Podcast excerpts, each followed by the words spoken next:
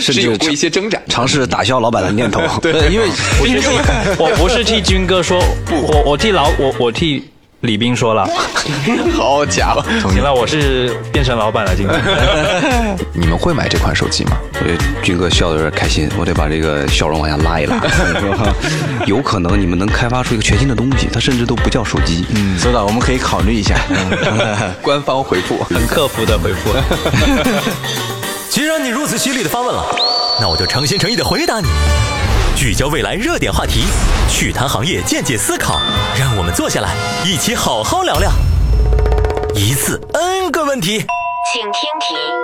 我准备好了，你放马过来。你过来呀！这里是 New Radio N 问。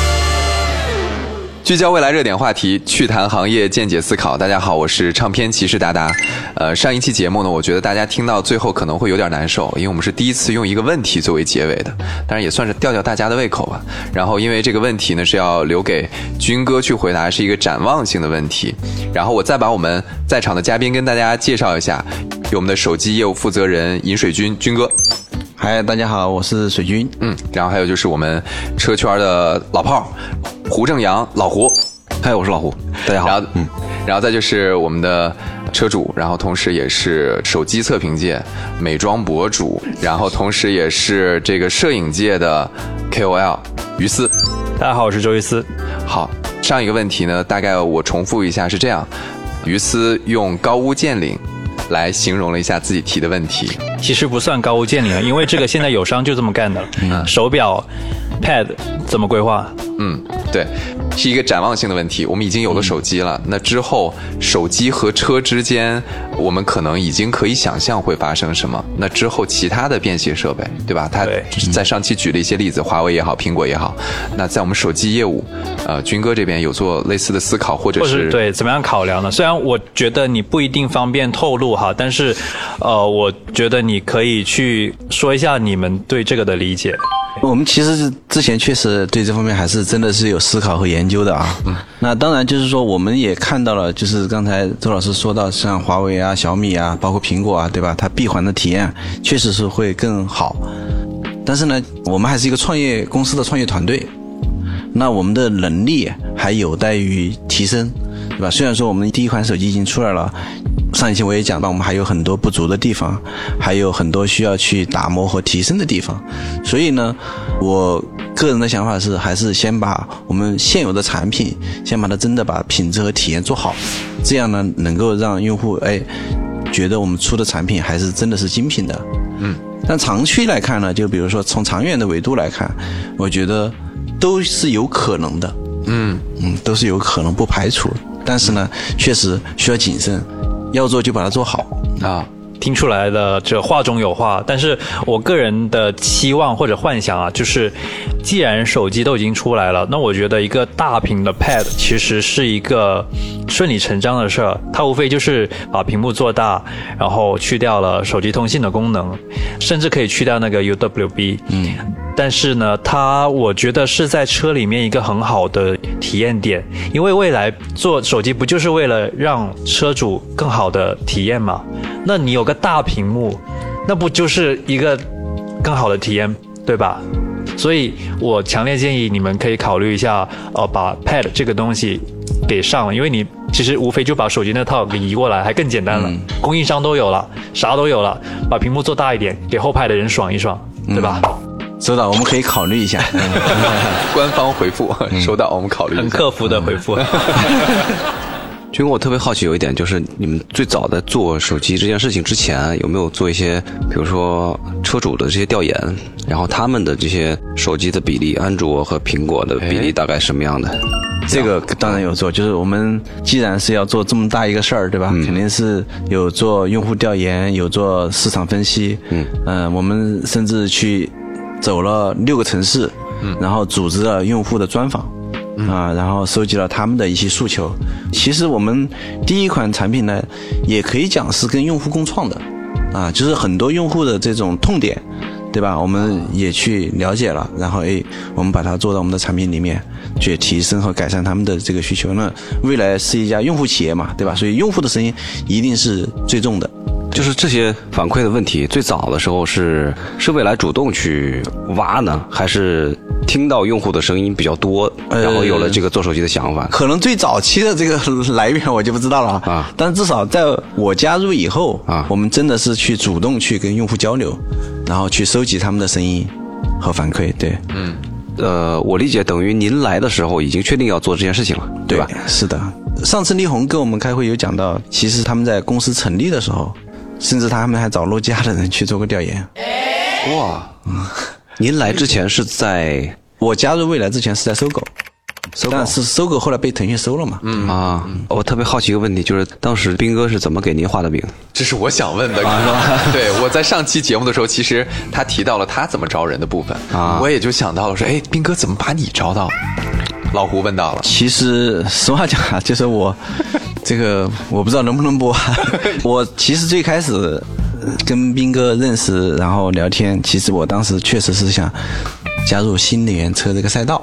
跟斌哥 第一次聊完之后，他就觉得你特别适合来做手机，对，然后我就试图在说服他不要做手机。那你怎么是怎么被说服了呢？嗯，所以斌哥跟我讲了很多他的逻辑。后来我跟斌哥接触的时间长了以后，其实就还是那个逻辑，一个是选赛道，对吧？新能源赛道这个没问题。那在这个赛道里面，哪个平台，对吧？未来这个平台，那绝对是没有任何问题的。然后在这个平台上，你的老板，对吧？这三个条件，其实后来我就说，那你让我干啥也都 OK 啊。原来大佬选工作是这个样子的。我帮大家去捋一下，一开始军哥他选择未来，并不是因为未来要造手机这件事情，而是想要来新能源的赛道。他看好未来这个品牌，然后在跟斌哥的接触过程当中，也认可老板。嗯，所以斌哥在跟他说你还是要继续在未来的体系里做手机的时候，其实可能军哥最开始也不是特别的认同，没有接受这个概念，他是反抗的，甚至有过一些挣扎。尝试打消老板的念头。对，因为实话讲，你最开始如果不理解老板的战略方向和思路，其实你确实是无法理解。就包括到今天为止，市场上有很多质疑的声音，因为他是站在另外一个视角去看这个问题的，对吧？可能每个人的站位不一样，所以他思考的维度也不一样。对，所以我后来是跟他交流的多了之后，慢慢去理解他的思路和想法。OK，所以其实我觉得刚才军哥的回答特别实在啊，就是也没有说要讲一个什么样的故事，但是我觉得整个的讲述的过程里面，反倒这种实在的回答，我觉得也增加了我们对于现在的这个选择，你的这个选择的可信度，因为你是经过思考的。是的，啊，是经过这个挣扎的，你是最后又认同了现在的这个路线，呃，然后并且现在已经算是交出来一个答卷了。当然，我觉得可能是不是符合市场的预期，大家满不满意，那个就交给用户了，交给市场吧。啊，交给市场。我替很多观众问一些，呃，大家肯定会关心的问题，因为我捋了捋思路哈。第一个就是 New Phone 的更新频率有规划吗？嗯，之前好像斌哥对市场上已经有讲过，然后我们每年一款，嗯只做一款只，做一款。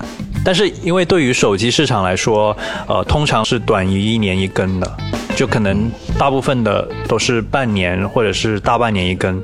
那所以很多用户就会关心说，我买了手机回去我能用多久？它出新的话，我旧的怎么办？我新的要不要买？对，呃，其实现在的手机，其实它无论从这种产品的品质和性能，其实你用两年完全一点问题都没有的，对吧？因为我们今天的芯片算力，呃，然后它其实已经过剩的，嗯，对吧？那包括我们的影像，其实因为它新产品没有特别大的技术突破。对吧？所以你说我是用两年前的这这个产品，其实总体上体验也还 OK 的。嗯，对。那我们为什么要说还是要每年去做一款手机呢？是因为说。这个里面就是我们一个是要不断的去提升、打磨我们的产品，嗯，这种包括说，尤其车还是一个在快速发展、更新迭代的这个市场，对对吧？那如果你可能两年、三年再去做一款产品，那其实它是跟不上车的发展节奏的，嗯，对吧？你看，以前可能一款车可能卖个三五年，嗯，现在一款车可能你出来可能销售一年，马上就要考虑说小迭代啊，对吧？大升级，有点像当年的手机了，对吧？要快速迭代了，对，所以我们也是去匹配车的这种发展，然后。做出哎，跟手机和车之间，嗯，做到一个叫什么超越期待的这种移动互联新体验吧。我们继续发问哈，这场就犀利一点了，就是你们内部有给手机销量定 KPI 吗？呃，这个还真是完全没有。斌哥给我的 KPI 是用户满意度、你的返修率，这些是我的 KPI。所以是以体验而不是以销量。是的。这体验怎么去量化评判呢？呃，未来是有用户满意度的，就是我们是有打分的，怎么打？比如说你参加了一个线下 New House 的活动啊，然后那个活动就会给你弹出几星。其实它那个操作是非常简单的，嗯，只不过我不知道手机的这个评价是在什么地方，也会在跟车一样的，嗯，但是让我蛮意外的，因为呃，所有手机品牌它的 KPI 都是销量嘛，嗯，收入利润嘛，嗯，但是未来并不是。它是用户满意度，嗯，它是返修率，它更在乎的是用户有没有觉得它是值的，而不是卖出多少台。我看老胡微微皱眉，是，就是我我想到一个问题，就是。我听到现在啊，我觉得可能军哥心里的想法是，这个手机肯定是卖给车主的。对。然后呢，之前也做过调研，包括车主他目前持有的手机大概什么个比例，安卓的、苹果的。那我们怎么去给这个新的手机和车主原来的手机之间的关系怎么去处理？你们认为这个手机是替代掉它的定位，还是一个补充，还是怎么样？当然，目标肯定都是希望所有的用户都能够 把我们的手机当主力机。当然，这里面肯定确实，斌哥有在外面有讲过啊，就是说它的难易程度是不一样的。对于安卓用户来讲呢，会相对容易一点，但实际上都不容易，都挺难的。那苹果用户会更难一点，因为苹果它的这个生态很闭环。是的，尤其比如说这个换机就很麻烦。它的云端绑定你了，我们的目标还是嗯比较远大的。对，我个人觉得哈，这种东西是可以循序渐进的，不一定说我马上就要转换多少。是比如说我我是个其他手机用户，我在开未来的汽车，但是我发现我的车友他用 New Phone，哇，我好羡慕他哎，那我是不是要在想要不要买单了？嗯。它是一个过程，它也不是说一步到位，我你一出我马上抢购啊什么那样子的。我觉得并不是这样子。是的，所以很多用户其实也在观望，对吧？哎，我看看别人拿到之后，他的体验到底怎么样？因为消费者都是看别人的这个体验报告来的，对吧？所以我再精简一下，在军哥远大的目标里面，这个手机肯定是要那个主力机，但是目前来说，它可能有一个过渡，就不管是你是原先安卓也好，还是。iOS 也好，这两种系统可能慢慢的，你用了这个手机越用越顺，跟车的体验越来越爽，可能你慢慢的就想，哎，这个是不是我之后就要常用的一个手机？所谓那个主力机。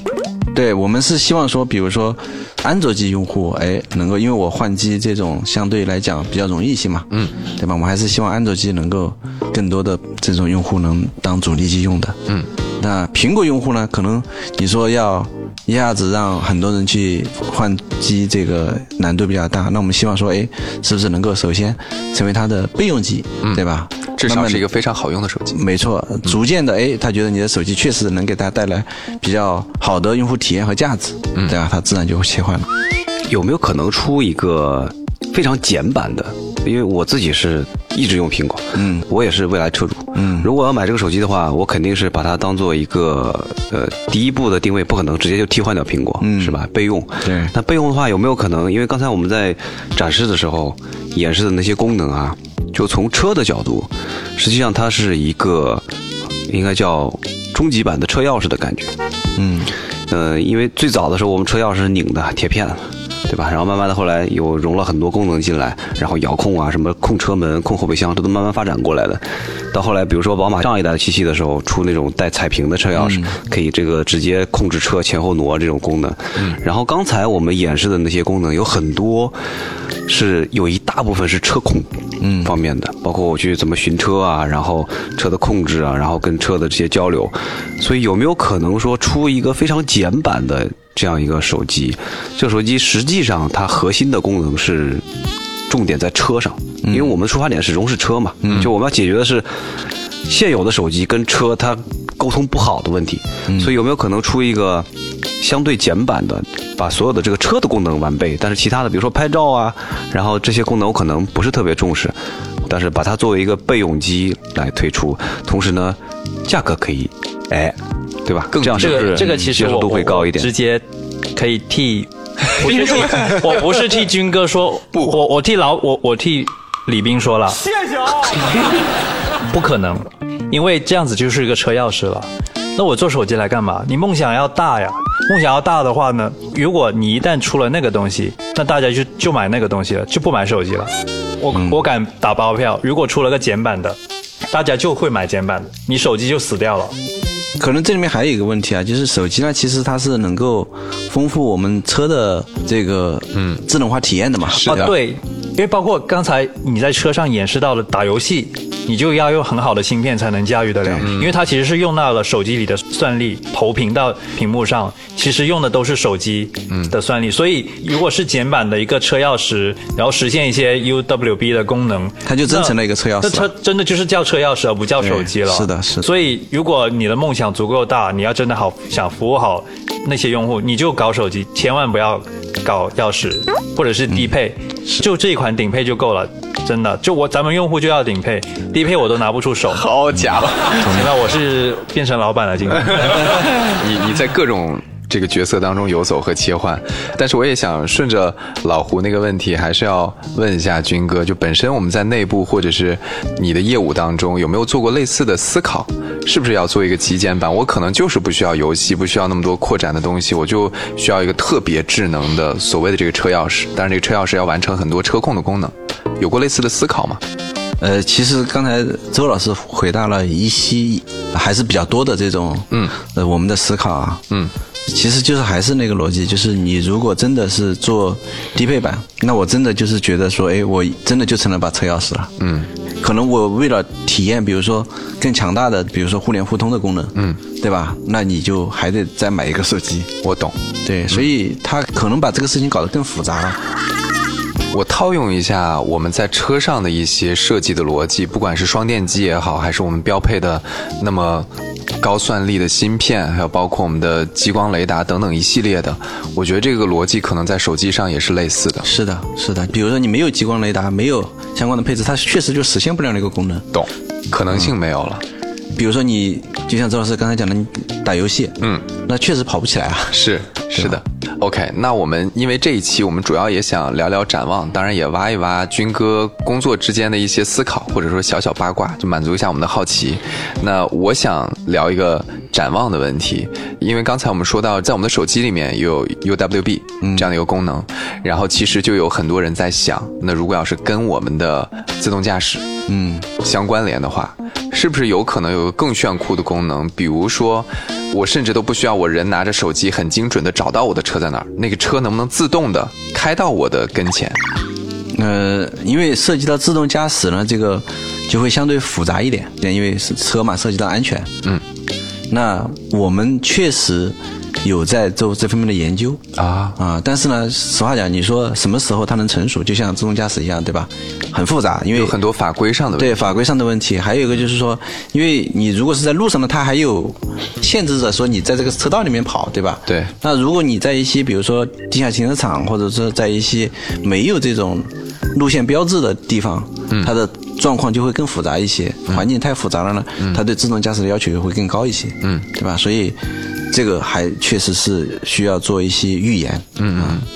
对，还有一个呢，就是 UWB 呢，它目前就是因为它发射功率的问题，嗯，所以它的测距，因为 UWB 它其实是比较敏感，对环境比较敏感，嗯，呃，那比如说有遮挡物啊什么的，都影响它的测距。嗯，那目前呢，其实昨天下午跟工信部的领导来我们这儿做调研，我们还在交流，就说，哎，有没有可能适当的让这个 UWB 的车距能够更远一些，对吧？嗯嗯。然后，哎，他说他们也正好在做这方面的规范。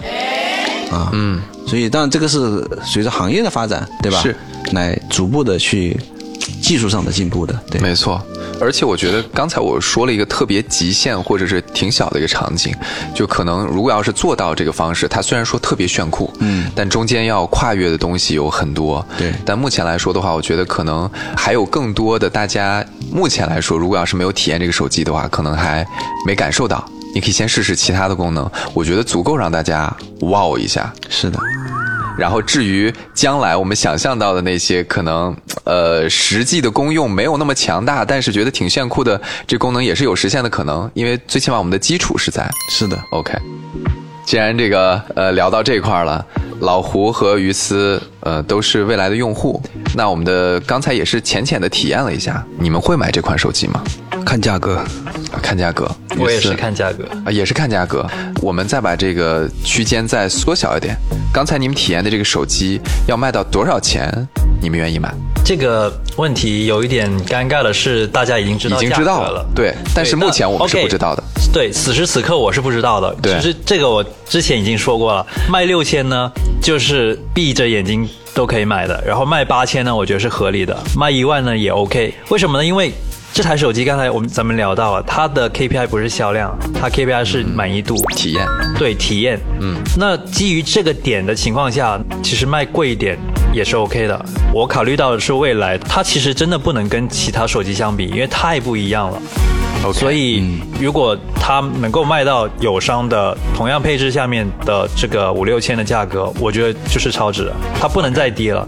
再低，它可以通过其他方式低，比如说你用积分换啊，或者是你购车可以抵多少啊，这种方式 OK 可以。但是如果你要单买的话，我觉得五六千是一个超值的价格了。军哥现在表情很开心啊，我不知道是说中了你的心坎儿吗？但是我们先不让军哥发言，还是老胡，呃，这个手机多少钱？什么样的区间你可能会考虑买？我觉得军哥笑的有点开心，我得把这个笑容往下拉一拉。呃，我还是那个观点，就是我想要一个简版的，哦，就是因为我认为这个东西吧，它你解决的问题是不是说我现在用的这手机不行，是我现在的手机跟这车互联连不行。嗯，所以呢，我想把这个互联的部分给它解决掉就行了。OK，啊，这个手机的部分，那我让手机来做。打游戏我有打游戏的手机，是吧？这个拍照我有拍照的手机，但只是我现在这个手机呢，跟我的车它它连的不聪明，那我可能我想少花一点钱，然后把这个问题解决掉，啊我觉得也挺好。OK 所以像我这种人呢，我想要一个便宜点的键盘啊，这感觉。OK，那军哥说一说你刚才听于思这个回答笑的原因，还有包括也可以回应一下老胡。嗯嗯，我是觉得呢，两位老师说的肯定都有道理啊、可能周老师说的呢，其实确实也是代表了一部分用户的心声，因为他如果你真的是希望说，哎，我有强大的这种互联互通的功能，它确实就需要一个高配的，对吧？那高配它确实就成本在那儿嘛，对吧？其他的就是烧台手也得做一做，呃，对。啊，是吧？但是低配的呢，确实就是也是一部分很大一部分用户的诉求，就是比如说，哎，我如果说就把它当成一个车钥匙来用，对吧？因为你比如说现在的有些车的豪华车的车钥匙好像也蛮贵的，嗯，对吧？那我如果就当成一个车钥匙，你的可能你的功能还比它强大，嗯，对吧？那我如果能便宜一点，哎，那我觉得确实超值的，嗯，对吧？可能这个两个都有道理，但是确实我们目前在资源有限的情况下，可能还是得按照我们既有的路线来走。OK，现在肯定是集中火力打一个品类，但我觉得以后有可能你们能开发出一个全新的东西，它甚至都不叫手机，嗯，它是附属了一些手机的功能，但是它能把这个车联通的这个部分做得非常强大，嗯，这个是真正很多车的用户的痛点，是是，对。嗯，OK，呃，刚才其实从老胡的回答当中，或者老胡的反馈当中，我也想延伸一个问题，因为老胡想要个极简版嘛。之前我们也听有的嘉宾聊过，其实车是可以彰显人的个性，甚至是你有一些社会身份属性的啊，比如说我买什么样价位的车，我可能就是某一个消费层级的人，大家会冲着牌子去，嗯，冲着这个消费层级去。那比如说我们在定义这款手机的时候，有没有思考过类似的问题？比如说要做一个更贵的手机，因为我看老胡的粉丝里面有人问，这个有计划做未来的八八四八吗？镶着钻，对，镶着钻，哇，极尽奢华，然后可能又是什么样的真皮之类的，因为我们这个手机还是叫 Neo，它是 Neo 品牌属于未来的设计，Neo 品牌的下面的一款产品，嗯，所以我们要符合这个品牌的风格和设计语言，嗯，所以这样呢，其实就已经定义了说我们今天出来的产品它是什么样。因为你的设计规范、设计语言、设计调性、品牌调性在哪儿？嗯，对，所以它不太可能像一款八八四八。我理解。而且我用更加通俗语言的话来讲啊，真的，未来的这个品牌 New 是啥意思啊？蔚蓝的天空啊，对，嗯，要环保啊，八八四八环保吗？皮环保吗？No，我们要的是自然，跟大自然接触，我们要的是那种极简。但是不要奢华，OK，对，我们要舒服，嗯嗯，对，所以对，我们要高级，我们不要那种 fancy 的东西，no，那些不是我们想想要的，那自然而然手机它就不应该要那种智商税的东西。我觉得大家聊的都特别好，我们就是通过这样最后一个问题再收拢一下，因为说到我们做这个手机的出发点，就是为了车手互联的这个体验更好，而且我们做了很多的定义。或者是包括刚才也问到了军哥的 KPI 是什么？是用户满意度。所以其实我们也导致了这个手机的定义，可能它最终的目的是要好用，要为服务去做保障的。所以刚才我们聊的这个，故意我提出来这个很浮夸的问题，也是通过大家的回答做了一个解答。这可能不是未来选择的一个产品方向。没错，是的，我们是需要去连接我们的用户，连接我们的社区，连接我们的服务，对吧？嗯，所以在我们的手机里面，比如说跟换电站、跟我们的牛屋，嗯，对吧？跟我们的这个福利合伙人，就是。都有更直接的表达，就是更直接的互联互通，OK，可以让你体验到不一样的这种感觉，把未来社区也深度的带入到我们的手机产品。没错，是的，是的，嗯，OK，呃，我们今天用了挺长的时间，去好好的把这个手机的业务连带着手机之后和车机有什么样深度的互联，能给我们带来的体验，都大概的去讲了讲，也请到了于思和老胡，我觉得。算是吧，勉强完成了，难为了一下军哥。但我觉得今天是聊的比较透彻，包括大家对军哥，包括未来整个为什么要做手机，去聊的比较透彻。那也非常感谢三位的时间，谢谢军哥，谢谢老胡，也谢谢于思。当然也希望大家在微博还有 whatever B 站去关注胡正阳，关注周于思，关注他们的账号。